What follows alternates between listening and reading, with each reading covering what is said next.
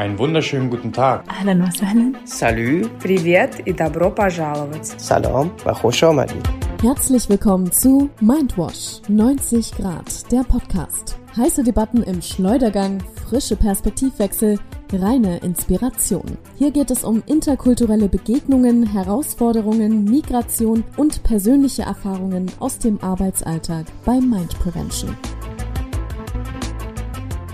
Willkommen bei Mindwash 90 Grad. Wir freuen uns, dass ihr wieder eingeschaltet habt zu unserer neuen Folge unseres Podcasts. Ja, letzte Woche haben wir über, oder das letzte Mal besser gesagt, haben wir über das Thema Ehre gesprochen. Und äh, das war, glaube ich, ein ziemlich schweres Thema. Aber eigentlich hat uns das dazu geführt, das nächste Thema, mit über das wir heute sprechen wollen, irgendwie anzuschließen. Denn in unserer Vorstellung, ähm, Reflexion auch dessen, was wir so erleben in unserem Privatleben, aber auch in dem, was wir so in den Workshops erleben, an Perspektiven von jungen Menschen, hat das Thema immer wieder große Präsenz.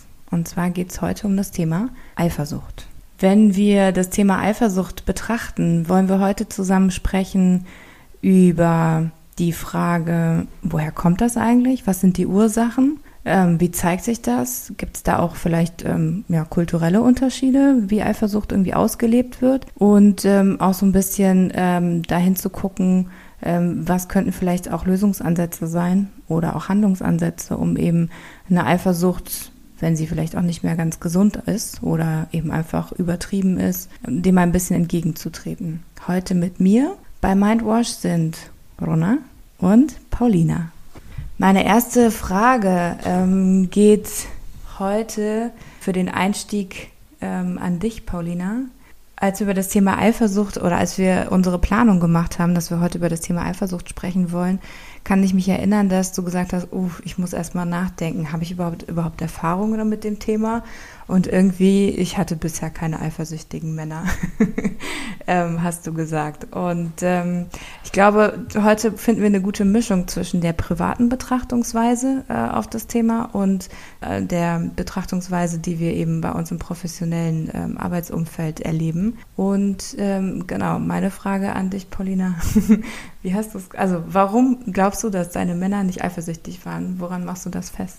Ja, ich glaube, ich muss doch meine Aussage ein bisschen dividieren. Ähm, nachdem wir so gesprochen haben, welche Arten von Eifersucht gibt es, doch, die waren schon eifersüchtig. Vor allem, als wir darüber gesprochen haben, wenn man in Turkmenistan ist und als Frau da wirklich nicht mal zehn Meter laufen kann, ohne irgendwie Küsschen zu bekommen oder irgendwelche schönen und wenn du nicht reagierst, aber beleidigenden ähm, Worte von den Männern zu bekommen, äh, mein damaliger Freund hat, hat irgendwann gesagt, so, ich bringe dich zur Arbeit und ich hole dich auch von der Arbeit ab. Und an den Tagen, wo er nicht konnte, hat er mir tats tatsächlich auch Geld für Taxi gegeben, damit ich bloß nicht unnötig mehr laufe. Von daher, wenn, du, wenn wir das so betrachten, doch, die waren schon eifersüchtig im Sinne von, sie wollten kontrollieren, dass ich bloß nicht äh, von anderen Männern äh, angemacht werde oder irgendwelche in irgendeine Versuchung komme. Wobei, die haben mir auch gesagt, dir vertraue ich. Und da hatten wir auch dieses Thema vorhin, dir vertraue ich, aber die anderen Menschen, die sind dann eher die Bösen, sage ich mal so. Wie erlebt ihr das? Habt ihr damit Erfahrungen gehabt? Also das, den Satz habe ich schon oft gehört, äh, meistens von Männern, dass sie es so immer ähm, rechtfertigen, dass sie ihre Freundin komplett kontrollieren. Dann sagen sie mal, wir haben Angst vor den Menschen um dich herum. Als ob jede Frau äh, sofort ins Bett gezogen wird, weil sie draußen frei läuft. Aber bei mir war das eher anders. Ich hatte meine erste Freundin, die war extrem eifersüchtig.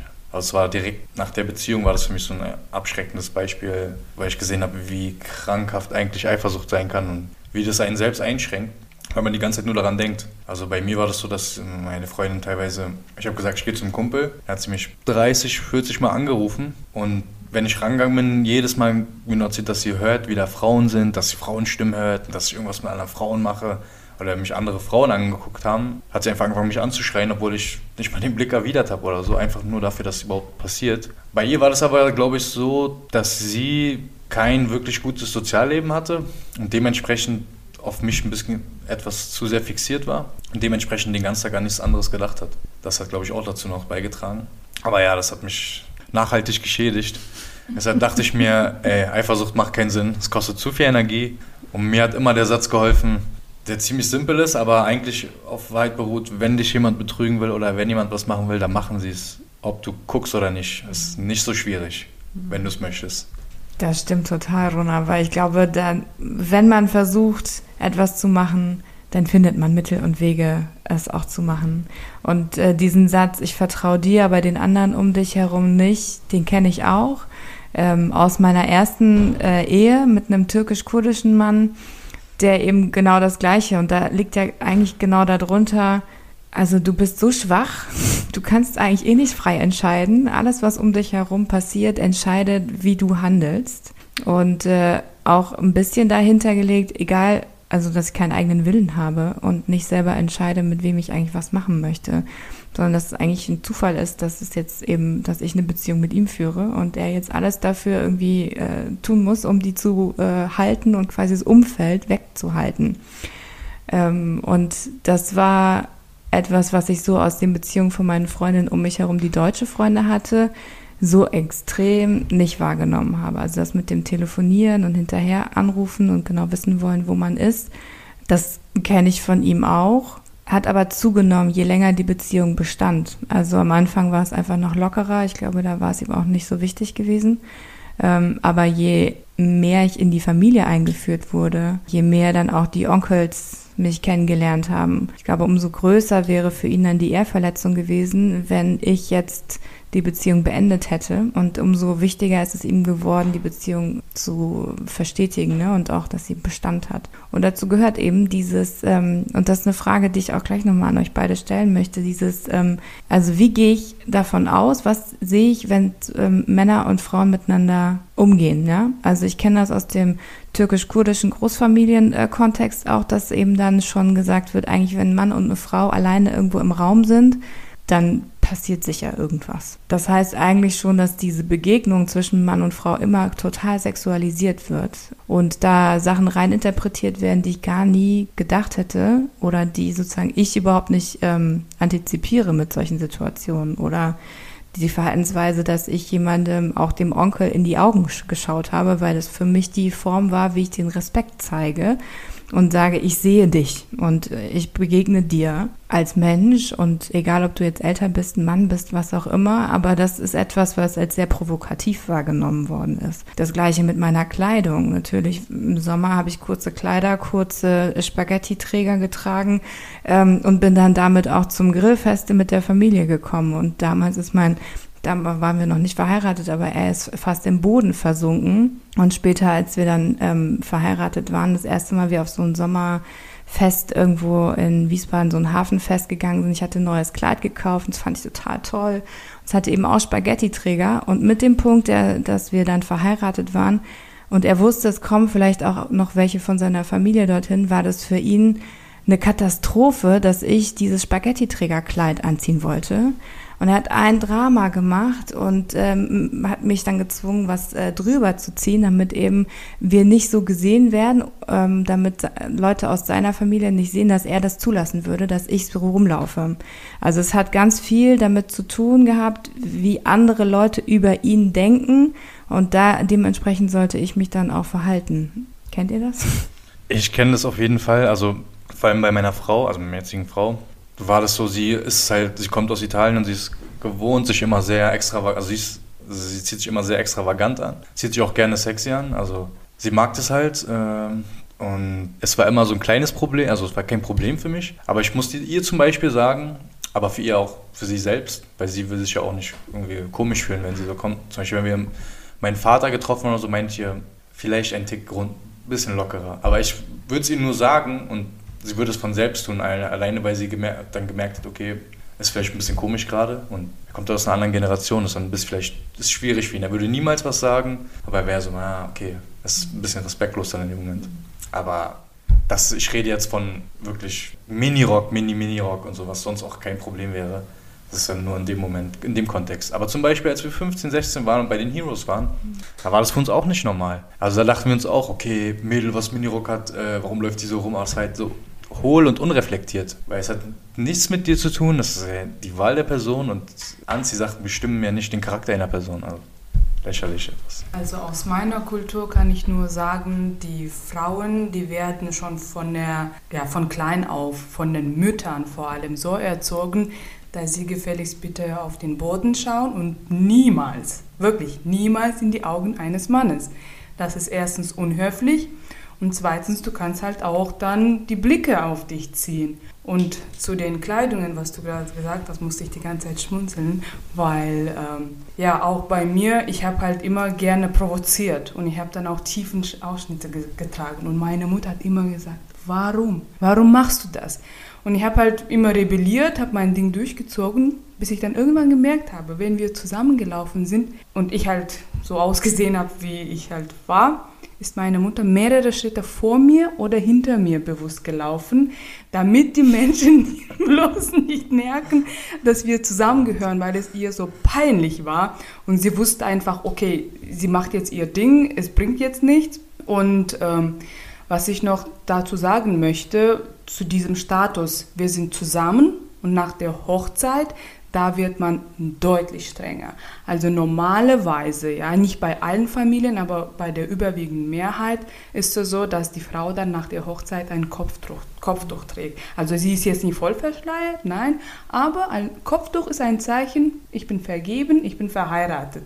Da werden auch die Männer dich nicht mehr so anmachen, ja, da ist es ein Zeichen, okay, sie hat einen Besitzer, sage ich mal so. Und ähm, das ist für mich immer ein Riesenproblem ge äh, gewesen und ich habe mich immer wirklich dagegen gesteuert, habe gesagt, ich werde niemals und ich habe bis heute, ich bin 35 Jahre alt, kein einziges turkmenisches Kleid in meinem Portfolio, sage ich mal so, gehabt, weil ich halt einfach gesagt habe, nee, ich trage das nicht, weil das halt sehr lang sein muss, am besten auch lange Arme und so, Ärmel.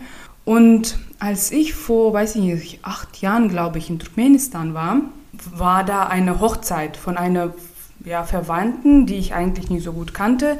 Aber ich hatte so eine Sehnsucht für turkmenische Hochzeiten, dass ich gesagt habe, Mama, ich möchte unbedingt mit. Sie meinte, unter einer Bedienung, da musst du ein turkmenisches Kleid tragen. Ich habe gesagt, okay, mache ich, aber ich habe keins. Dann habe ich ein Kleid von einer Cousine genommen, die halt zwei Größen, wenn nicht mehr, größer und breiter als ich war.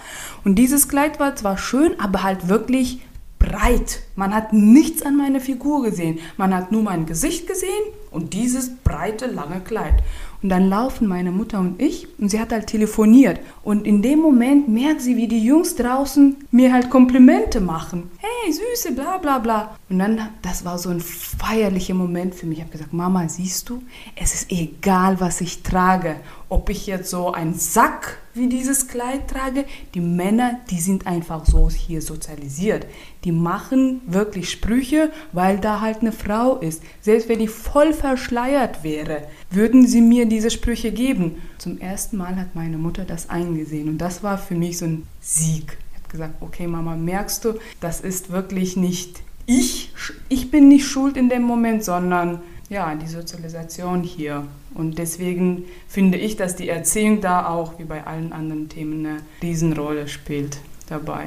Ich glaube auch, in Kulturen, wo sexuelle Dinge tabuisiert sind, steigt einfach auch die Vorstellung der Männer steigt einfach. Also ihre wie fehlt ja. das Wort gerade? Vorstellungskraft. Ja, Vorstellungskraft, ja, die Vorstellungskraft wächst. Äh, sie haben ganz andere Sachen im Kopf und denken viel kreativer und viel weiter und machen sich viel mehr Stress auch in Bezug auf Eifersucht. Sie haben direkt Filme im Kopf, sobald sie irgendwas sehen. Ja, genau. Das ist ja, steckt ja auch in diesem Ich vertraue dir, aber ich vertraue den anderen nicht dahinter, ne?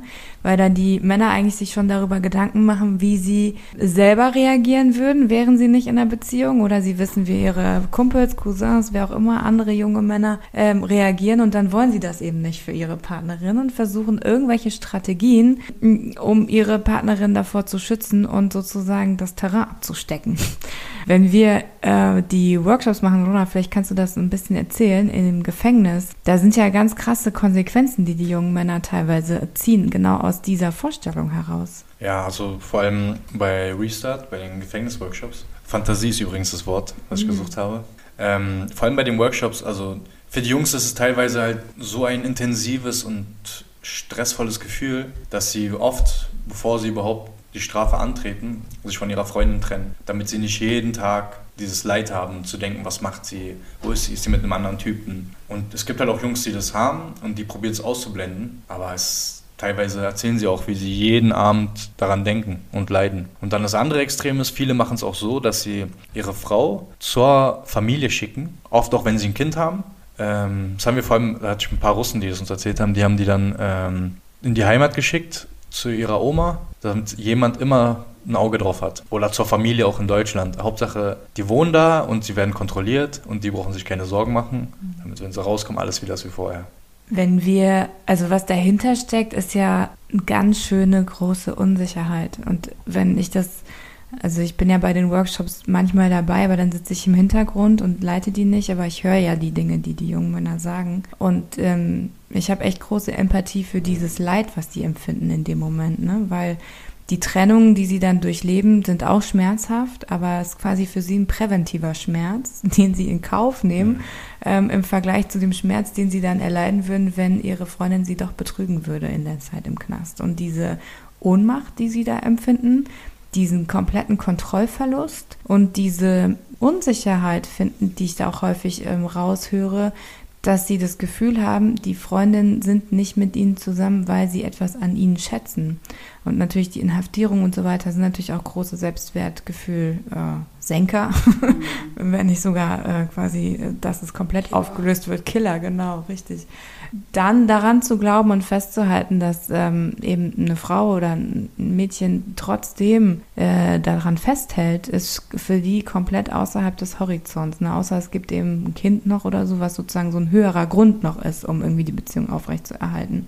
Und gerade weil du es auch gesagt hast, Paulina, die Erziehung, finde ich, ist da so ein Riesenhebel irgendwie. Ähm, und wenn wir diese ähm, Rollenspiele machen zum Vater-Sohn, wo der Vater seine ganzen Erwartungen irgendwie dem Sohn entgegenschleudert, die er überhaupt nicht erfüllen kann, weil er gar keine Begleitung und auch keine Stütze und auch keine ähm, keinen Support dafür bekommt äh, von seinem Vater. Ähm, also in diesem Rollenspiel machen wir das ja ein bisschen überspitzt. Also jetzt nicht jeder Vater ist so und auch nicht jede Familie ist so, aber viel, bei vielen resoniert es dann eben doch, dass sie sagen, ja, so ist das Gefühl, wie ich aufgewachsen bin und warum sollen dann auch ähm, Frauen bei mir bleiben, einfach aus aus dem Grund heraus, weil sie etwas an mir schätzen, weil sie etwas schön finden, gut finden ähm, und sozusagen mich meiner Selbstwillen lieben und nicht dessen, was ich irgendwie geschafft habe an Auto, äh, Geld, ähm, anderen Statussymbolen. Ähm, und mit der Erziehung, ähm, glaube ich, muss man an dieses Selbstwertgefühl rangehen und das aufbauen und dann ist auch sowas wie so eine Eifersucht auch eigentlich gar nicht nötig. Also Eifersucht ist, glaube ich, gibt es immer ein bisschen in gesundem Maß, aber dieses so, dass sie so weit geht, dass man Beziehungen beendet, präventiv, weil man glaubt, dass da was passieren würde. Also wenn wir jetzt bei Erziehung bleiben, da fällt mir gerade eine Story ähm, ein.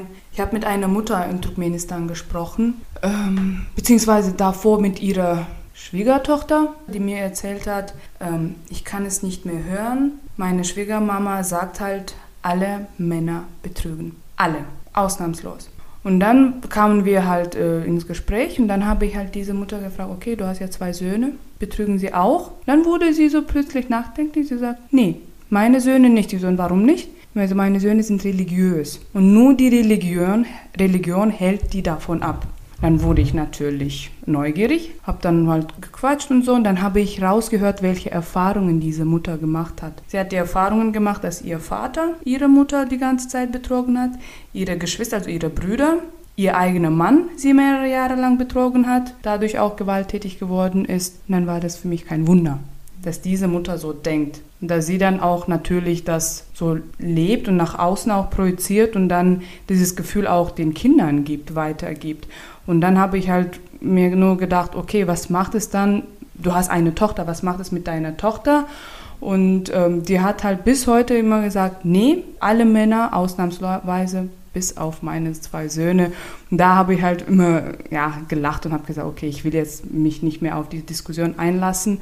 Aber auch da sehe ich zum Beispiel in meiner Kultur, da wo ich herkomme, die Jungs werden wie Prinzen immer erzogen. Du darfst alles, mein lieber Sohn, aber du Frau, also da sind wir wieder bei der letzten Podcast-Folge, du sorgst dafür bitte durch deinen Charme, dadurch, dass du nicht in die Augen schaust, für unsere Ehre, damit die auch weiterhin bestehen bleibt. Und da ist halt nochmal diese extreme Rolle von den Müttern, die ist so entscheidend, weil Väter haben ja eigentlich sehr selten, glaube ich, überhaupt da Berührungspunkte bei der Erziehung. Und deswegen, obwohl sie natürlich auch bei Thema Eifersucht, die dann auch oft in Gewalt mündet, dann eine Rolle spielen.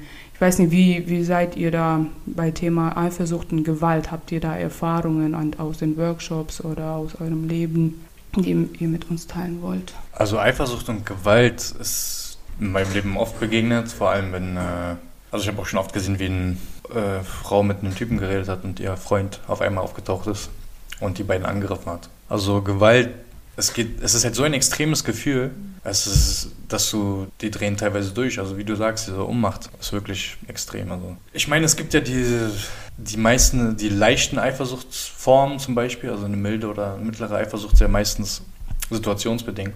Da kann es auch schon mal ausschreiten, ne? aber diese konstante Eifersucht, vor allem wenn man nicht viele Hobbys hat oder wenn man einfach auf die Person fixiert ist, da kann es halt viel leichter explodieren, ne? weil du bist ja, du denkst ja den ganzen, also viele Leute denken ja den ganzen Tag nur daran, dass sie betrogen werden können. Und dann, wenn sie eine Kleinigkeit sehen, explodieren sie. Also ich habe es schon oft gesehen, ne, dass wegen Kleinigkeiten gab es dann Stress oder kommt der Freund von hinten und schubst den anderen Typen oder dreht einfach durch, ohne überhaupt zu erfragen, was die Situation ist. Einfach nur, weil sie es die ganze Zeit im Kopf schon durchgegangen sind. Und dann sehen sie das. Das muss nicht mal viel sein, muss einfach nur angesprochen werden, die Freundin, und dann drehen die schon durch. Ja, ich habe auch die Erfahrung äh, gemacht, dass man, ich habe halt nur eifersüchtige Männer erlebt, äh, nicht mein Freund, sondern äh, in Bekanntenkreisen, die halt immer fantasiert haben und immer sich Sachen ausgedacht haben, ja, das hast du gemacht und das hast du sicherlich gemacht. Und egal, ob die Frau nickt oder verneint, sie hat keine Chance. Der hat schon in seinem Kopf diese Vorstellung und der wird immer wütender und wütender und wütender und irgendwann kann er diese Wut nicht mehr aushalten und dann wird man so gewalttätig. Und das ist halt die Erfahrung, die ich dann gemacht habe und die hat mich dann immer erschrocken. Ich dachte so, warum? Das ist doch gerade dein Kopfkino. Warum projizierst du das in die Außenwelt und dann verletzt du damit auch, ja, in dem Fall halt die Person, dieses Opfer. Aber da merkst du halt auch dieser Kontrollverlust. Auch da ist halt dieses Ego, verletzte Ego. Du hast mich, meine äh, Ehre beschmutzt. Und dann auch die Fantasie, die dann immer tiefer, immer krasser wird. Also was ich muss aber auch sagen, also vor allem der türkisch-arabisch-kurdischen Kultur, also wo ich herkomme, die Frauen sind genauso eifersüchtig. Also ich habe mir schon gesagt, nachdem ich so 22 war, meine erste Beziehung hinter mir hatte, stand schon fest, nie wieder eine orientalische Frau. äh, das war zu schädigend, weil oft sind die Mädels, wachsen ja genauso auf und die können ja nicht, also oft sind die auch noch zu Hause die ganze Zeit. Und wenn die dann eine Beziehung haben, dann steigern die sich die ganze Zeit rein. Die sitzen dann die ganze Zeit zu Hause, probieren die ganze Zeit anzurufen, rufen dich 100 Mal am Tag an, haben nichts zu tun. Also es war auch schon, als ich 15, 16, 17 war, wenn ich mit einem türkischen kurdischen Mädel, was ich kannte, einfach nur geschrieben habe und dann meine Handynummer gegeben habe. Da haben die mich teilweise zehnmal am Tag angerufen. Was machst du? Wo bist du? Was, mit wem bist du? Hey, wir kennen uns nicht mal richtig. Und das fängt da schon an. Und da merkst du halt schon, damals war mir das nicht klar, dass das schon Zeichen sind. Aber als ich dann älter wurde, dachte ich mir, okay, also wenn wir uns nicht mal richtig kennen du rufst mich viermal am Tag an und fragst mich, was ich mache, dann ist das schon so Red Flag. Okay, Abstand. Nicht mehr Kontaktabbruch, Kontaktabbruch. Worauf ich jetzt ähm, äh, direkt irgendwie innerlich angesprungen bin, ist, weil du gesagt hast, oder keine orientalische Frau mehr. und ähm, ich habe jetzt nach dem türkischen ersten Mann, der so eifersüchtig gewesen ist ähm, und auch kontrollierend war, jetzt schon wieder einen orientalischen Mann.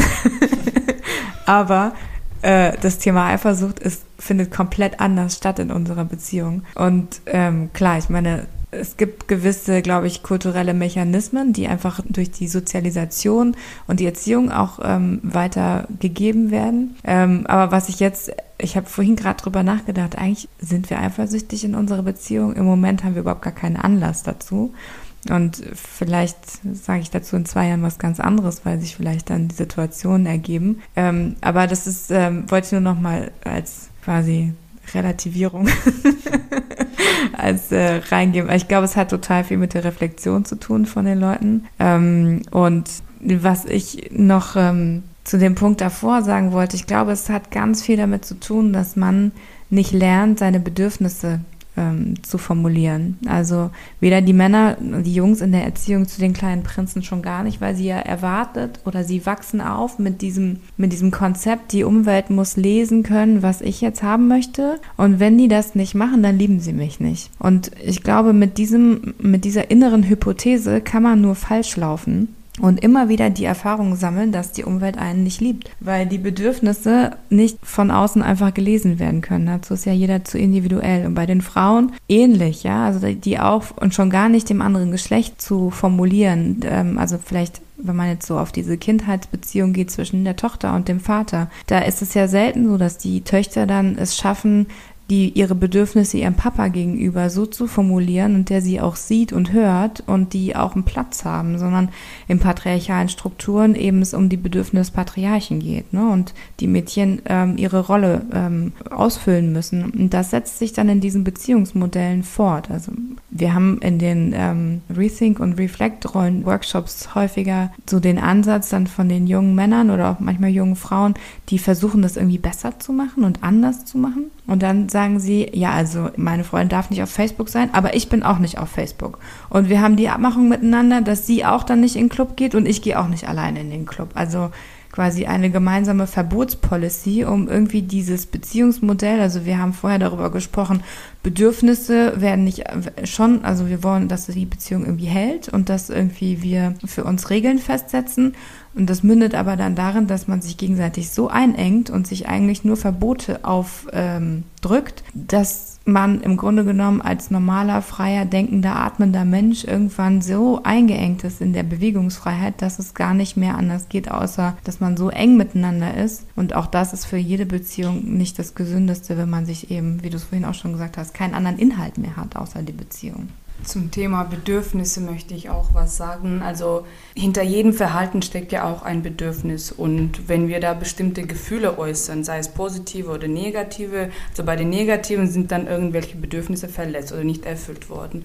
Und das erinnert mich gerade an eine Kommunikation mit einer Kollegin von mir neulich. Ähm, ich werde ja bald äh, zum ersten Mal Mutter und sie meinte so, auf welche Sprache willst du denn mit deinem Kind reden? Ich habe gesagt, na, auf jeden Fall Russisch. Ich bin für Russisch zuständig. Und mein Freund muss dann mit dem Kind Deutsch sprechen. Sie meint so, aber kannst du auch wirklich über Gefühle auf Russisch sprechen? Und dann wurde ich erstmal stutzig. Ich meine so, warum nicht? Ich meine so, ja, in ihrer Muttersprache kann sie das nicht so gut. Und das hat sie dann immer, sie hat es mal nicht verstanden, warum das so ist. Und dann irgendwann hat sie festgestellt, weil ich niemals mit meinen Eltern über meine Gefühle geredet habe. Deswegen war es so für mich fremd, ja. Und sie ist Psychologin und sie hat es studiert und deswegen war es halt für sie schwierig. Und ich mache ja Coaching auf Russisch. Sie meint so, wie kannst du das in der Sprache machen? Mir fällt es nicht, also ich kann nicht mal so alltäglich über meine Gefühle in der Sprache sprechen. Und ähm, dann habe ich gemerkt, ich habe mir das tatsächlich auch beigebracht. Auch ich kenne das nicht. Also auch da Thema Erziehung. Ich weiß nicht, Rona, wie es bei dir ist, aber ich habe das auch als Kind nicht erlebt, dass man mit mir über meine Gefühle geredet hat. Und klar, das Wort Bedürfnis war so, ich habe das erstmal auf Deutsch kennengelernt, dieses Vokabular. Wie war es bei dir?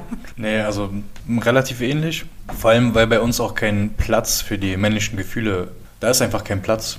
Äh, du musst tough sein, darfst nicht weinen, darfst nicht über deine Gefühle reden. Ähm, meine Mutter hat es aber doch schon versucht natürlich, also sie war dann ein sehr offener Mensch. Aber gleichzeitig ist das natürlich auch ein Grund für die Eifersucht. Es ist kein Platz da. Dir wird schon von klein auf gesagt, wenn du über deine Gefühle redest, ist es Schwäche. Und du wirst dafür, also du, dir wird eine Art von Schuld gegeben für deine Gefühle. Genau zugewiesen. Also die, sie sagen dir, du darfst nicht so fühlen. Nein, nein, das ist falsch. Und dementsprechend traust du dich auch nicht zu du lernst dich zu kommunizieren und du traust dich auch nicht. Und damit dann haben sie alle ein Leben lang Probleme, normal miteinander zu kommunizieren. Vor allem, wenn beide aus der gleichen Struktur kommen und beides nicht gelernt haben, ist es immer genau wie Beatrice gesagt hat, jeder erwartet vom anderen, das zu tun, was man nicht ausspricht. Aber es ist unmöglich. Und dann steigern sich beide in die Eifersucht rein und dann macht man sich selbst fertig. Das ist immer so ein Teufelskreis. Also mir hat es geholfen zum Beispiel, dass ich eine Person aus einer anderen Kultur kennengelernt habe, die immer offen kommuniziert oder die immer offen in der Familie kommuniziert hat. Und das war eine Qual, wenn man es nicht gewohnt ist und es einfach anstrengend. Aber du lernst, wenn du nicht kommunizierst, wirst du immer die gleichen Probleme haben und du wirst immer in die gleichen Falle tappen. Also ich bin ja so dankbar, dass ich irgendwann in Deutschland gelandet bin, weil nur hier oder erst hier habe ich gelernt, was Verdrängung ist und ich bin die Meisterin darin. Und ich habe auch hier gelernt zu reflektieren. Also die zwei Wörter waren für mich wirklich Fremdwörter, die musste ich auch erstmal lernen. Und äh, da wurde mir dann immer klar, je mehr ich reflektiert habe, ich habe halt immer gesagt, ich bin nicht eifersüchtig, ich bin null eifersüchtig. Nee, ich kenne dieses Gefühl nicht. Nein, ich kann das sehr gut verdrängen. Und dann, ähm, als ich halt reflektiert habe, ich meine, ich bin eine erwachsene Frau, ja, und immer wenn ich irgendwo draußen war mit meinen Mädels ähm, unterwegs, haben sie so mit den Jungs geflirtet und das war für mich unerträglich. Ich habe mich geschämt. Ich habe immer gesagt, warum macht ihr das? Benimmt euch. Und die so, wieso denn? Wir, sind, wir müssen doch irgendwie unser Interesse deutlich machen an die Jungs. Und das kenne ich, also es fällt mir bis heute schwer, also ich, jetzt flirte ich halt nur mit meinem Freund, aber ab und zu schon auch mit anderen, haha, ich hoffe, der hört das nicht, aber ja. äh, mein Schatz, ich hab dich lieb. Äh, genau, und ähm, ich merke halt, das fällt mir bis heute schwer, weil ich das nicht kenne, weil das so verboten wurde und das wurde so verdrängt. Deswegen, ah, ich komme, glaube ich, immer wieder zurück zum Thema Erziehung. Das tut mir leid, aber das ist so wesentlich, deswegen betone ich das immer. Bist du eigentlich eifersüchtig, Rona? Also als ich, ich war vielleicht ein bisschen eifersüchtig, als ich jünger war.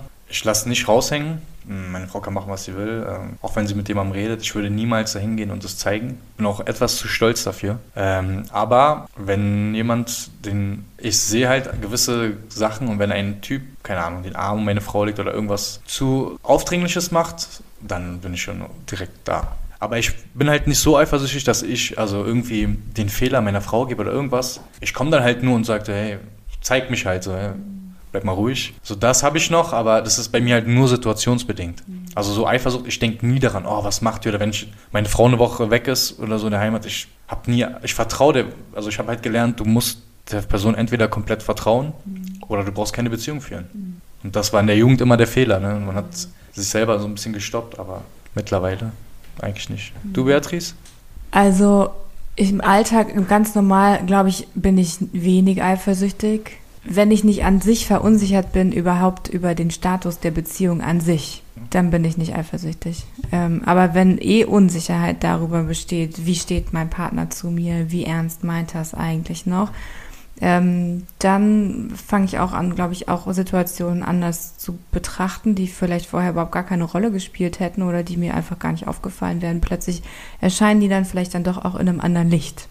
Also das hat dann viel eher mit mir zu tun, glaube ich, als mit dem Partner an sich und überhaupt, wie fühle ich mich in der Beziehung. Ähm, vorhin hast du, Rona, gerade was ganz Tolles gesagt wegen der Kommunikation, ne? offen äh, zu sprechen. Und ähm, ich erlebe das auch in vielen deutschen Familien, in meinem Freundeskreis, auch das Thema mit dem Offenen, wie sprechen wir über Bedürfnisse, über Krisen, total unterschiedlich gelebt wird. Ähm, und da gibt es Familien, die sind sehr versteinert, ähm, auch emotional versteinert, die funktionieren. Und da ist alles darauf ausgerichtet, die funktionieren. Und alles, was sozusagen funktioniert, das ist auch sozusagen Glück. Ne? Und manche Familien, die funktionieren so von Anfang bis zum Ende. Und ähm, andere Familien, die ich kenne, da wird, da ist ähm, nicht diese emotionale Kälte und Starrheit da, sondern da ist eben genau dieser Austausch, dieses, ähm, es kracht auch mal, aber man findet zusammen, ähm, man kann sich auch darüber austauschen, was ist mir wichtig, warum ist mir was wichtig, ähm, warum tut mir auch was weh, wenn irgendwie jemand so oder so sich mit mir irgendwie auseinandersetzt. Und ich glaube, das ist so der Kern, dieses, ähm, das Gefühl zu bekommen, das, was ich fühle, erstmal sich bewusst zu machen, zu reflektieren, das aus äußern zu können, ohne die anderen Personen immer anzugreifen, sonst hat ja immer was mit mir zu tun und die Perspektive und die Wahrheit der anderen Person ist ja die Wahrheit und Perspektive der anderen Person und nicht meine. Und das ist der spannende Austausch zwischen zwei Menschen, ähm, diese beiden Weltsichten irgendwie miteinander äh, zu synchronisieren und dann darauf irgendwie ein Verständnis zu bekommen. Und das ist ja auch, worauf sich dann Vertrauen auch aufbaut. Und Vertrauen ist die beste Waffe und die beste Prävention gegen jede Eifersucht. Nun, wie soll man vertrauen, wenn man das nicht kennt? Das ist halt das Schwierige. Und jeder kreiert ja seine eigene Wirklichkeit, jeder hat ja seine eigene Brille und jeder hat ja auch unterschiedliche Erfahrungen gemacht. Deswegen ist es halt schwierig.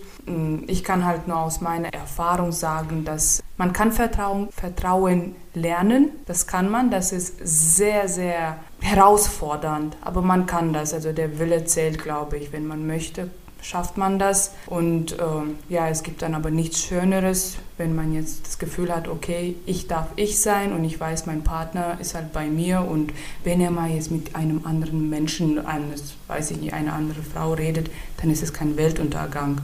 Und ich glaube auch, man muss an seinem eigenen Selbstwertgefühl arbeiten. Das ist das A und O, damit man auch sich selbst erstmal vertrauen kann. Ich denke, am Ende des Tages um da weiterzukommen, hilft nur die allgemeine Geheimwaffe im Leben und das Reflexion. Das ist ja auch genau das, was wir probieren, den äh, Jugendlichen in den Workshops zu zeigen.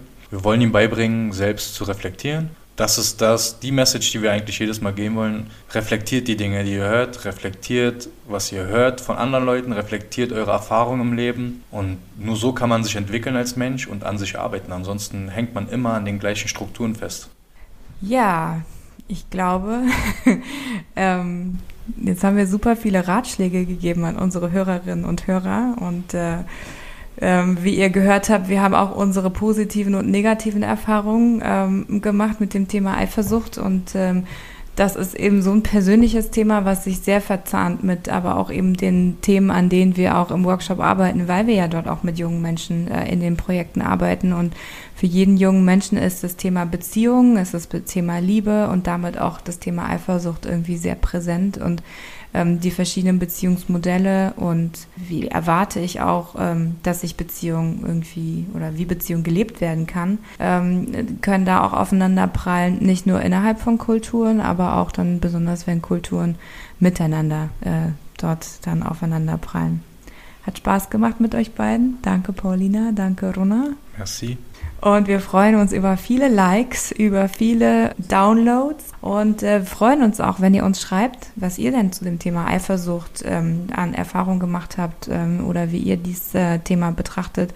Ähm, auch eure Meinung zu dem, was wir gesagt haben, sehr herzlich willkommen. Und ähm, genau, schreibt uns, wir freuen uns und bis zum nächsten Mal.